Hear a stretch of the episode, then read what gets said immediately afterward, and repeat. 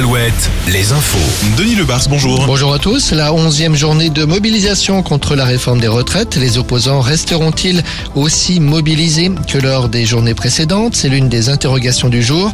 Les rassemblements sont en cours ou se terminent à Angoulême, à Saint-Nazaire ou encore à Châteauroux, entre 8 et 9 000 personnes à Saint-Nazaire. Ce sera cet après-midi à Limoges, à Niort ou encore à Angers et La Roche-sur-Yon notamment.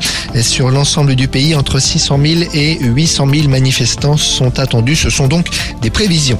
Une journée marquée aussi par quelques grèves, mais avec une mobilisation apparemment moins importante. 8% par exemple dans l'enseignement selon le ministère. Encore quelques barrages routiers ce matin, mais la plupart ont été levés, sauf à Rennes sur le périphérique sud.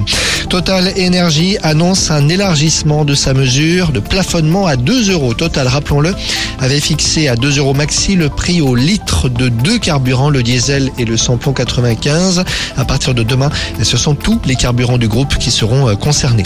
On reparle de la grippe aviaire. L'ANSES, l'agence de sécurité sanitaire, sollicitée par le gouvernement, a présenté plusieurs scénarios pour éviter qu'une nouvelle épisodie ne se produise l'hiver prochain. Piste privilégiée, une vaccination préventive avant l'éventuel retour du virus dans les élevages. Le sport et ce nouvel exploit du FC Nantes qui se qualifie pour sa deuxième finale consécutive de Coupe de France. On retiendra notamment de la soirée d'hier l'envahissement du terrain par le public.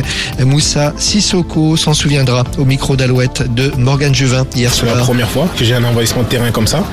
C'est beau, ils sont là au quotidien avec nous, à tous les matchs. C'est leur victoire aussi. Bon, peut-être que ça va nous pénaliser pour la saison prochaine encore une fois.